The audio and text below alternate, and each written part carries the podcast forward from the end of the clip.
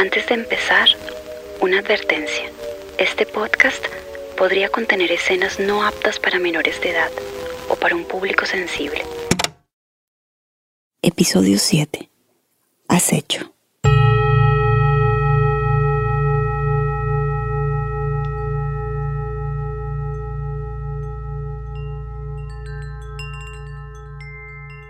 Tu padre ha abandonado a la familia. Tu casa es una pequeña habitación alquilada donde vives con tu hermano de 10 años y con tu madre. Ella trabaja todo el día y los hermanos se cuidan mutuamente.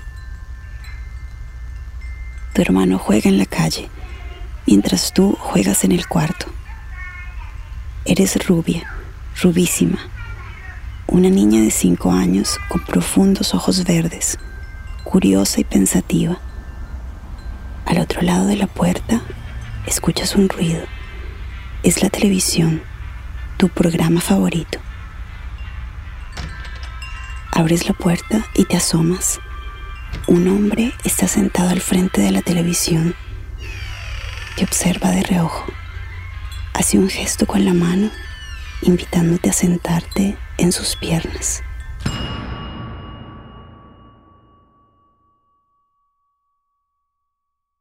Este momento se repite cada tarde cuando llegas del kinder y te dispones a jugar en tu cuarto. Tienes prohibido atravesar la puerta y entrar a la casa de los propietarios, pero él te deja entrar para ver la televisión. Es tu cómplice, tu nuevo amigo. Se ha inventado un juego en el que tú interpretas a una mujer adulta. Él escoge el vestuario, una minifalda verde fluorescente te coloreas la cara con el maquillaje de tu madre, te pones unos zapatos y taconeas por toda la casa. Como parte del juego, él te lleva al cuarto matrimonial, te mete debajo de las cobijas y te toca. Tú no haces nada, permaneces quieta y tarareas unas canciones. Eres tan inocente que no sientes que esté mal estás jugando y como todo niño te tomas el juego muy en serio. Este juego se repite muchas veces más. Él es muy buen jugador. Si una tarde te aburres, él te asigna otro personaje y esas pequeñas variaciones bastan para que continúes. Pero una tarde, el juego de rol llega a su fin Mientras están desnudos debajo de las cobijas, se abre la puerta del cuarto y ves a la esposa de este hombre y a su hija mayor, que sorpresivamente te gritan, eres una endemoniada, lárgate para tu cuarto. Este grito es lo único que te alerta de que algo estaba mal en ese juego. Saltas de la cama, ni siquiera agarras tu ropa porque tú no eres una Eva arrepentida, eres solo una niña de cinco años, asustada por el regaño. Así que desnuda, te vas para tu cuarto. Después de seis episodios, llegas al fondo de esta cronología inversa. Vuelves a la raíz latente y punzante que te hizo empezar este proyecto. Vuelves a los cinco años cuando abriste la caja de Pandora y conociste la malicia humana. En el transcurso de la vida, otros ojos acecharían en la oscuridad, pero tu mirada seguiría brillando y crecería una voz hambrienta. Durante el montaje de tu historia, quedarías obnubilada porque verías de cerca el dolor de esa niña herida que estaba encerrada en tu interior. Pero en algún recodo de tu encierro, Has visto una luz, una hendidura, y ahora quieres desenredar los hilos, recomponer a la persona que habían roto. Yo soy Carolina Valencia Caicedo y esto es Catarsis, un proceso con sentido, un relato coral sobre el abuso sexual.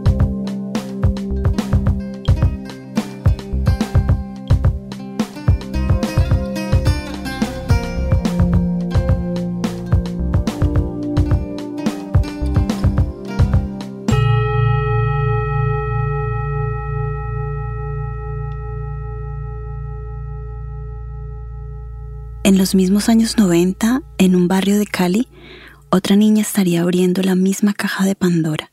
Ella tiene tu mismo nombre. Tú y ella se encuentran en los años universitarios, cuando ambas son un poco anarcopunk. Te encanta escuchar su risa contagiosa y tomar cerveza con ella al frente del lago. Entre devenires y viajes, pierdes su contacto y justo cuando estás haciendo catarsis, ella te vuelve a escribir. Quiere contar su historia.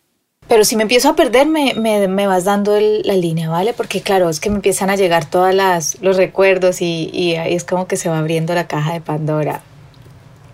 Una secuencia de acciones que se repetía, se repetía, se repetía, se repetía, en la que él en algún punto tenía en su cabeza eh, violarme.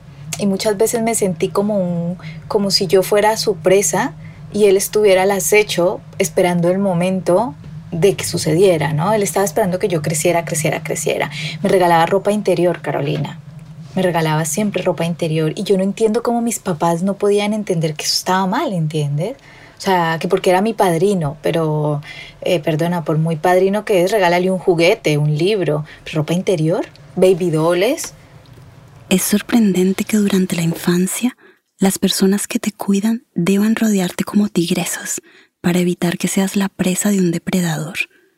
Este hombre era el padrino de Carolina, una persona cercana a la familia que aprovechaba cualquier descuido para acercarse a ella. Carolina te dice que la permisividad de su familia todavía la desconcierta. O sea, mira, ya desde que yo tenía por ahí seis años esto había pasado y nadie dijo nada. Todo el mundo se quedó callado y luego cuando yo tengo nueve años, que ya yo era más consciente, y mi madre y la esposa de él se fueron a comprar un regalo. Y hay un momento en el que él me llama, o sea, él se estaba bañando, me llama y me encierra en el cuarto y se quita la toalla y empieza a masturbarse delante de mí yo tenía nueve años, ¿no? Entonces, y yo ya sabía que al final el niño se tiene que cuidar, ¿no? Pero no te dan las herramientas para cuidarte. Yo no sé si en tu caso pasaba, pero yo me acuerdo que a mí mi mamá me decía siempre que nadie podía tocarme, que ni, ni mi papá me podía tocar. Claro, eso yo lo tengo claro, pero cuando viene un man y se me masturba enfrente, eh, yo tengo nueve años y yo qué hago. O sea, es como, eh, a mí me dijeron que esto estaba mal, yo interpreto que esto está mal y, ahora qué hago. Entonces me acuerdo que lo único que yo le dije es que ¡Ah! eso está mal, eso, eso me acuerdo, esto está mal. y entonces él me dijo, no, no está mal, porque usted tiene que aprender para cuando esté grande. Y yo, ¿no? Pues si yo quiero aprender, yo le digo a mi papá o a mi tío Alberto que me enseñen. El tío Alberto era una de las personas más queridas por Carolina. Ella lo menciona como un modelo de masculinidad reconciliado con lo femenino. Cuando Carolina logró escabullirse de su padrino, abrió la puerta y salió corriendo hacia el jardín. La vecinita estaba afuera en el jardín, así, asustadísima pero con una cara caro, y me dice, ¿qué le hizo? ¿Qué le hizo él? O sea, yo no sé si este hombre le hizo algo a esa niña. Esta niña mantenía sola porque su mamá trabajaba todo el día y no sé qué. Pero era la cara de ella era como de, como algo le hizo él a ella. Yo le dije nada, no me hizo nada. Sigamos jugando. Pero fue como eso, tú, bloqueemos esta vaina. Ya, no hablemos de esto, no tan. Las dos sabíamos que había pasado algo y las dos decidimos seguir jugando y ya está. Y, y nunca se lo dije a mi mamá, nunca. Aunque Carolina tenía claro que nadie podía tocarla. Pero al final yo terminé sintiéndome culpable, yo me sentía mal, yo me sentía como que yo no podía hablar de esto porque es como y yo y cómo digo esto, o sea, no sabía cómo decirlo, realmente no sabía cómo decirlo. Mira, todavía en mi relato yo lo minimizo porque no hubo penetración, ¿entiendes? Es como yo siento que, que fui una muy bendecida porque no hubo penetración, pero luego esto me ha generado un montón de líos en mi adultez y en mi sexualidad y en mi relación con los hombres, como que yo no lograba encontrar reconciliación con los hombres. Es como si lograras leer sus pensamientos. Tampoco tú sentías que tus experiencias podían denominarse abuso sexual porque simplemente no hubo penetración. Esto impide que podamos hacer algo acertado para vencer esta epidemia, porque ¿cómo vamos a cambiar algo que ni siquiera sabemos cómo reconocer? Ella te cuenta el segundo ataque de su padrino. Él estaba en una reunión familiar. Al ver llegar a los padres de Carolina, se despidió de la familia y se puso al acecho. Y él llegó al apartamento de nosotros. Él sabía que nosotras estábamos solas pensaba que estábamos solas. Lo que él no sabía es que había una persona cuidándonos, una señora que le ayudaba a mi mamá ahí. Yo no sé por qué le abrí la puerta, pero yo le abrí la puerta. Yo todavía digo, yo, ¿por qué le abrí la puerta? Es como la, la intimidación, ¿no? Que, que, da esta persona grande. Yo ya sabía que él me había, se me había masturbado. O sea, yo, le yo ya le tenía miedo a él. Y él entró y claro, me dijo, ¿y tu mamá y tu papá? Y yo, no, no están. Obvio, no estaban. Él sabía, él venía de la fiesta donde estaban mi mamá y papá. Nada, él estaba borracho y de repente, claro, esta cosa se transformó otra vez. O sea, ahí es donde está esta sensación de que yo era como una presa, como un corderito y su cara se transformó y mi cara se transformó y es eso, es como el, tigre y el, venadito y yo. Y recuerdo que lo único que yo hice fue irme hacia la sala y había, nosotros teníamos un comedor redondo y empezó a recorrer la mesa para acercarse y yo a recorrer la mesa para, o sea, a dar la vuelta por la mesa. Ahí es donde está toda esta imagen mía de yo, de como tengo que escaparme, tengo que escaparme y mi única forma de escaparme era dar la vuelta por la mesa en círculo. Y estaba mi hermana, yo no me iba a ir de ese apartamento, iba a dejar sola. A mí se me ha olvidado que estaba la señora. A mí eso en ese momento se me, se me pasa y él me alcanzó y me cogió y me sentó en sus piernas. Y claro, eh, yo ese día, justo ese día, Caro tenía puesto uno de los berracos baby dolls que este man me había regalado. Justo ese día, sí, la casualidad, ¿entendés? Y yo me acuerdo, era un baby doll con un conejito, que era yo, básicamente. y, y entonces, claro, el man me empezó a tocar y a decirme, ay, cómo has crecido, cómo te queda el baby doll, no sé qué, tan, tan. Y yo a ponerme nerviosa. Le preguntas a Carolina si en esta ocasión logró reaccionar de un modo imperativo como la primera vez. No, yo creo que era porque estaba pensando que mi hermanita estaba durmiendo y que si yo me iba, porque al final yo estaba al lado de la puerta, pues quedaba mi hermanita sola. Entonces era como que, como que no, me, no iba a hacerlo. Y entonces me dijo, ¿por qué estás tan nerviosa? Yo no te voy a hacer nada, si yo te quiero mucho. Y bueno, estas vainas de los tipos diciéndote cochinadas, ¿no? Eh, cosas amorosas mientras me tocaba. Y las piernas, los senos, bueno, en fin.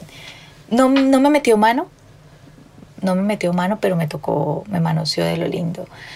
Ah, y en ese momento entra mi salvadora, que fue como yo, ¡ah! me salvaron de que me comieran, no me comió el tigre. La señora que la cuidaba entró, vio la escena y llamó a la abuela de Carolina que vivía cerca. Después llamaron a su madre aunque era evidente que este hombre tenía la intención de abusar de ella. No pasó nada, ¿entiendes? Claro, ya se dio cuenta mi abuela, mi abuela llamó a mi mamá, llegó mi mamá, yo le conté a mi mamá, mi mamá se histerizó, eh, todo el mundo pues el, colapso, que qué vamos a hacer, llamaron a las tías, llamaron a, empezaron a llamar a todas las mujeres de la familia, eh, que la demanda, que no, que no digamos nada, porque, porque Eduardo, mi papá, se da cuenta y mata a Gonzalo y después Eduardo queda en la cárcel y Gonzalo queda muerto y una familia viuda y otra familia jodida. Todo esto lo hablaban enfrente mío.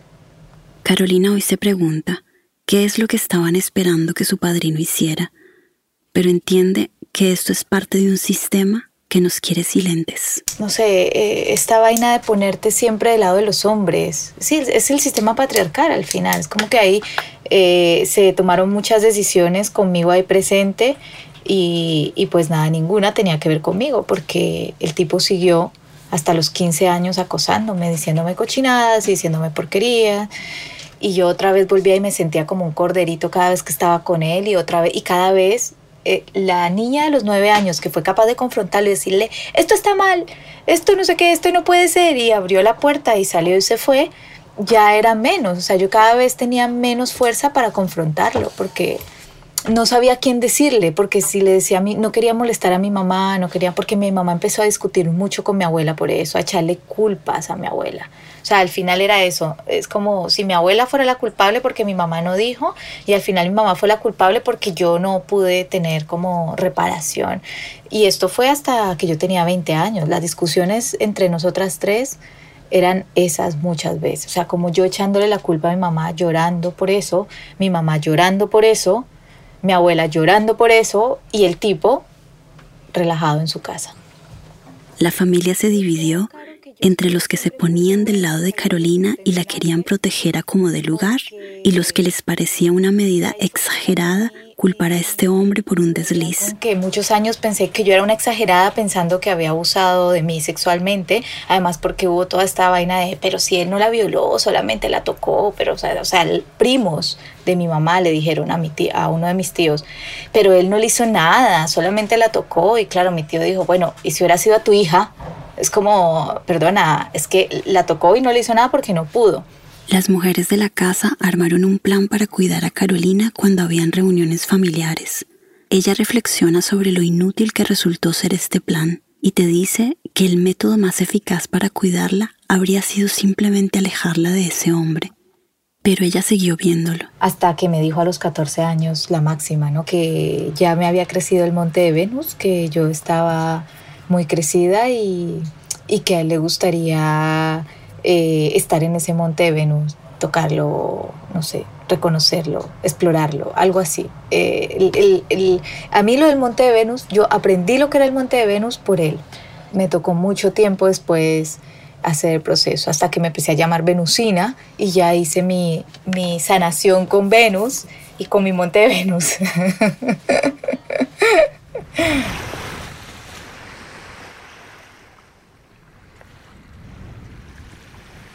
En los himnos homéricos se cuenta que de la espuma del mar surge la diosa más bella y libre de todo el Olimpo, Venus o Afrodita. Pero nos habían hecho creer que Afrodita es el modelo de libertinaje, el estereotipo de feminidad que ofrece su cuerpo a cambio de un placer sexual desmedido. Y esto porque tuvo numerosos amantes, Ares, Anquises, Hermes, Adonis, Pero si deconstruimos el mito, vemos a Venus como una diosa que elige y marca claramente los límites de acceso a su cuerpo, siendo la única diosa del Olimpo que no sufrió ningún tipo de violación. Gracias a la exigencia de reclamar su autonomía, Venus nos muestra que las mujeres podemos elegir con quién mantener relaciones y que debemos poner límites a quienes se apropian de nuestra sexualidad.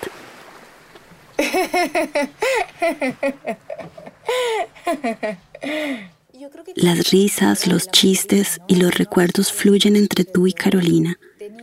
Hablan con soltura, tienen muchas cosas en común. Cuando reanudan la conversación, ella te evoca una sensación que te consta. Es que al final nos ha tocado callarnos de una u otra forma las voces se han silenciado, ¿no? O porque es tu papá, o porque tu papá va a matar al tipo que te hizo esto, o por eso, por protegerlos a ellos, pues tú terminas callándote. Y yo recuerdo que todas las veces que, pasó con este hombre, clic, se me cerraba la voz, ¿entiendes? Como que clic, lo que te digo de, de, los nueve años, que yo era muy histriónica y tal, y fue como clic, eh, eh, no, no quiero mostrarme. Y luego también esta incapacidad como de, de gritarle en la cara y de gritarle delante de todo el mundo, me estás haciendo algo que no es. Carolina ahora puede gritar y hablar y lo que te cuenta puede ayudar a encender las alarmas. Quizás si logramos que alguna madre o padre agudice la atención y reconozca alguna señal, podríamos hacer que un niño o niña se libre del abuso y entonces este mensaje habría hecho efecto. Hay que estar alerta porque esto no para aquí. Yo sé que él ha seguido haciendo esto con otras chicas. Como que por un lado me siento cómplice también de otras circunstancias, aunque yo era una niña y en tal caso yo no soy la responsable de niña, pero ahora sí, ahora sí, ahora yo creo que, que sí soy responsable de, de decirle a la gente, en Colombia no tenemos memoria. Bueno, vamos a hacerle memoria, familia. Familia, vamos a hacer memoria de este tema. Le preguntas a Carolina si enfrentó a este hombre. Te conté pues que en algún momento de mi vida cuando estaba más anarcopún dije pues voy a enfrentarlo, voy a confrontarlo, voy a decirle que me jodió la vida, voy a decirle que es un violador, voy a decirle que es todo, todo. Yo tenía el discurso ya hecho. Y, te conté que me enfermé de la garganta y, me dio, estaba dos, tenía dos semanas para estar en Colombia y diez días estuve enferma en terapia, no sé, me dio una cosa muy rara que me cerró desde, la, desde acá, de la sinusitis, hasta la laringe, o sea, me cerró todo. Fue como, mira tú, cálmate, tírate en la cama y medita y recapacita.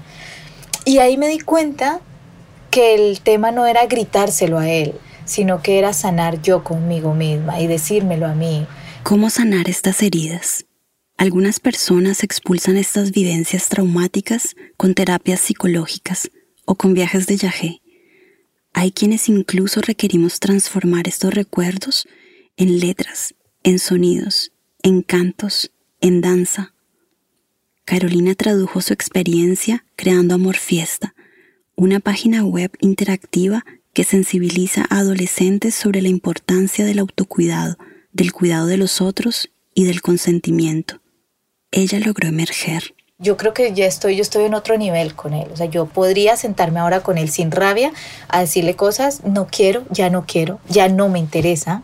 Ahorita es que ya no me interesa pero sí, sí puedo hacer esto que estoy haciendo, por ejemplo, hablar y construir procesos desde ahí, o sea, construir amor fiesta desde ahí, para que la, gente que, que quiera hablar hable, a apoyar procesos como el de catarsis. Yo creo que esa es la forma, ¿no?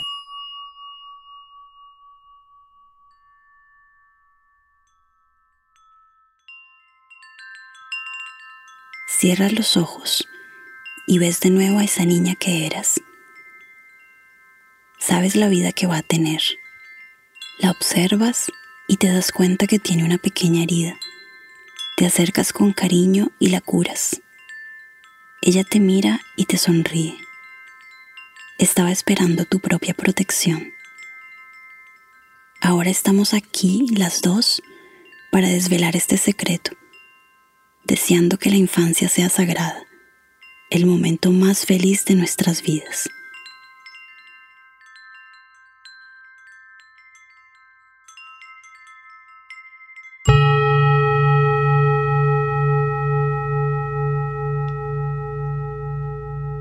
Si nosotros le decimos al niño o a la niña, ¿qué no debes hacer? No debes dejar que nadie te toque. Pero ya está, no decimos más nada, pues a lo mejor también estamos como echando un poquito algo a sus espaldas que, que, va a costar luego sacar también, que es culpa, ¿no? Porque si ya has permitido una vez que te toque, esa persona te va a tocar mucho más veces y, estamos dejando eh, una responsabilidad al niño que no le toca, ¿no? Que es la de tener que venir a decirte algo, tener que ser la voz. Carola y Alvarado es fundadora de Mami Salva, una plataforma dedicada a la prevención del abuso sexual infantil. Carola fue abusada cuando era niña y se dedicó a investigar sobre este tema. Cuando nació su primer hijo, sintió que debía hacer algo para proteger a la infancia.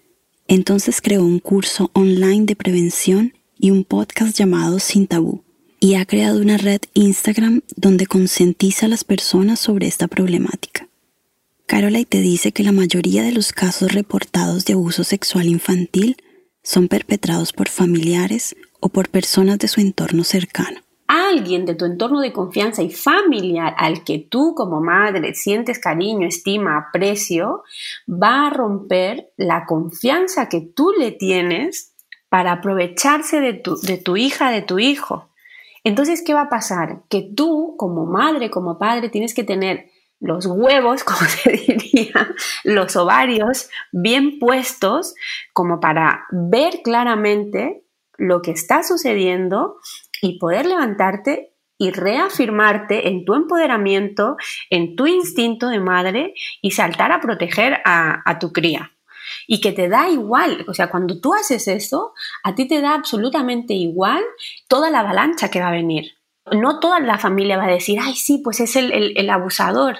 La familia va a pensar en, pero como él no es posible, es que él sería incapaz de hacer eso. Tú estás mintiendo, estás exagerando, es que son calumnias, ¿no? Y se va a levantar toda una polvadera que si tú no estás reafirmada en tus ovarios bien puestos, no vas a salir de esa polvadera, al contrario, te vas a perder ahí.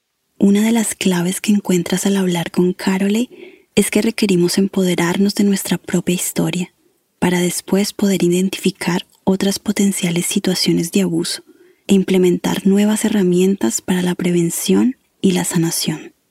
Carolai te dice que quisiera dejar un mensaje, volviendo atrás en el tiempo. Y quería decirle nada, simplemente a la Carolina que, tiene 13, que se ha enterado de que ha sido víctima de, de abuso, ¿no? le podría decir que, ella va a tener este, el coraje, las agallas y va a saber ese escenario que le sucedió de 6 a 13 años, lo va a saber reconvertir, que eso no la va a definir, que, la capacidad está en ella para, para buscar otra definición de ella misma. Carola y profundiza en los baches del abuso sexual infantil y te dice, desgraciadamente no podemos evitar que los abusadores existan. Reflexiona sobre la complejidad de este asunto. Cuando eres adulta, te ofrecen modos de prevención absurdos. No uses ese tipo de ropa. No salgas sola de noche porque podrías despertar deseos. Pero cuando eres niña, ni siquiera tienen esas excusas. No pueden culparte de provocadora. Y entonces te preguntas, ¿la única solución que nos plantea la sociedad es escondernos del depredador? Todavía hay mucho camino por recorrer. Hay un sistema entero que debe ser desestructurado. Se te ocurre una frase de Paul B. Preciado. La respuesta no puede ser reformista, sino revolucionaria. Mira, el abuso sexual nos trastoca para mí, eh, cuando hablo de abuso sexual infantil, para mí es, es la forma más brutal que existe para atentar contra la vida de otro ser humano. ¿Por qué? Porque cuando transgreden esa línea, a ti te obligan, tu abusador, a renacer en alguien que no eres tú. Esa persona esa niña que, está siendo abusada la, primera vez, esa niña va a seguir su vida siendo una persona completamente diferente. Pues serán personas a lo mejor más tímidas, otras más extrovertidas, personas que, buscan el peligro, ¿no? Personas que repudian su propia sexualidad, personas que te conviertes en alguien que tú no eres. Entonces, cuando tú eres adulto, siempre encuentras dentro de ti una manera de evadirte. Y aquí vale mil veces la pena no dejar en el olvido aquello que nos pasó.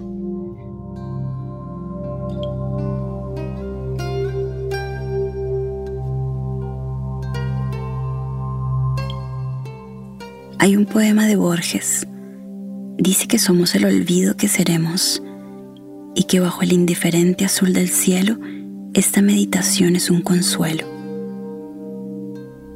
Pero mientras palpitemos en esta tierra, tenemos la responsabilidad de hacernos cargo de nuestra propia historia,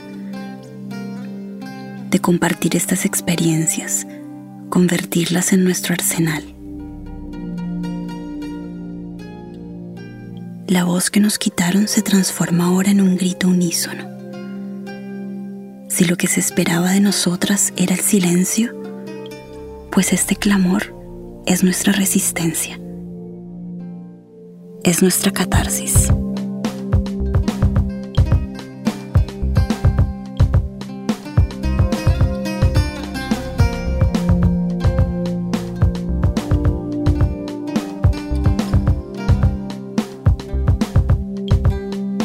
Catarsis, un proceso con sentido fue producido por Botafuego Audio, escrito y narrado por mí, Carolina Valencia Caicedo.